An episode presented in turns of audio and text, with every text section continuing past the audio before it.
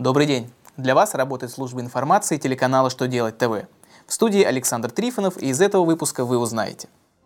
Какими услугами могут воспользоваться индивидуальные предприниматели на сайте ФНС?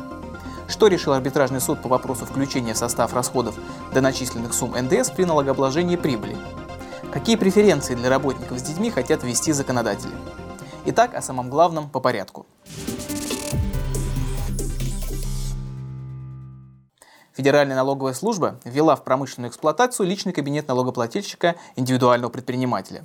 Благодаря новой услуге на сайте налоговой службы предприниматели смогут направлять налоговые органы необходимые документы, получать выписки о себе из госреестра ЕГРИП, проводить сверки платежей с налоговыми органами и делать многое другое. Так, например, через личный кабинет предприниматель сможет подать заявление о постановке или снятии его с учета в качестве плательщика ЕНВД.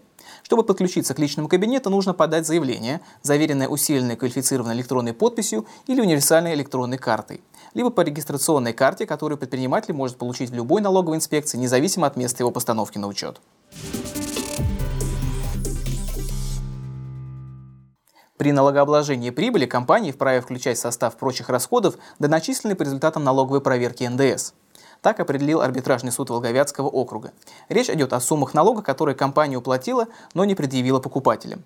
Судьи не согласились с налоговыми инспекторами, которые наказали организацию за неправильно начисленный налог на прибыль и неверно отраженный НДС в составе расходов. В определении суда указано, что пункт 19 статьи 270 Налогового кодекса относится к суммам налога, предъявленным покупателям. НДС был доначислен, а покупателям не предъявлялся.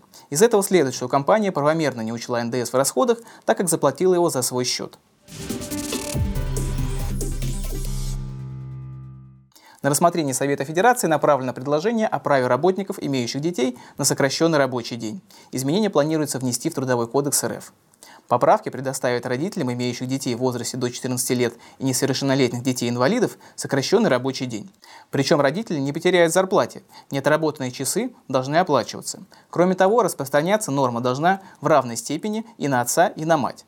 По мнению законотворцев, изменения позволят родителям посвящать больше времени детям и без ущерба поддерживать в семье достойный уровень жизни.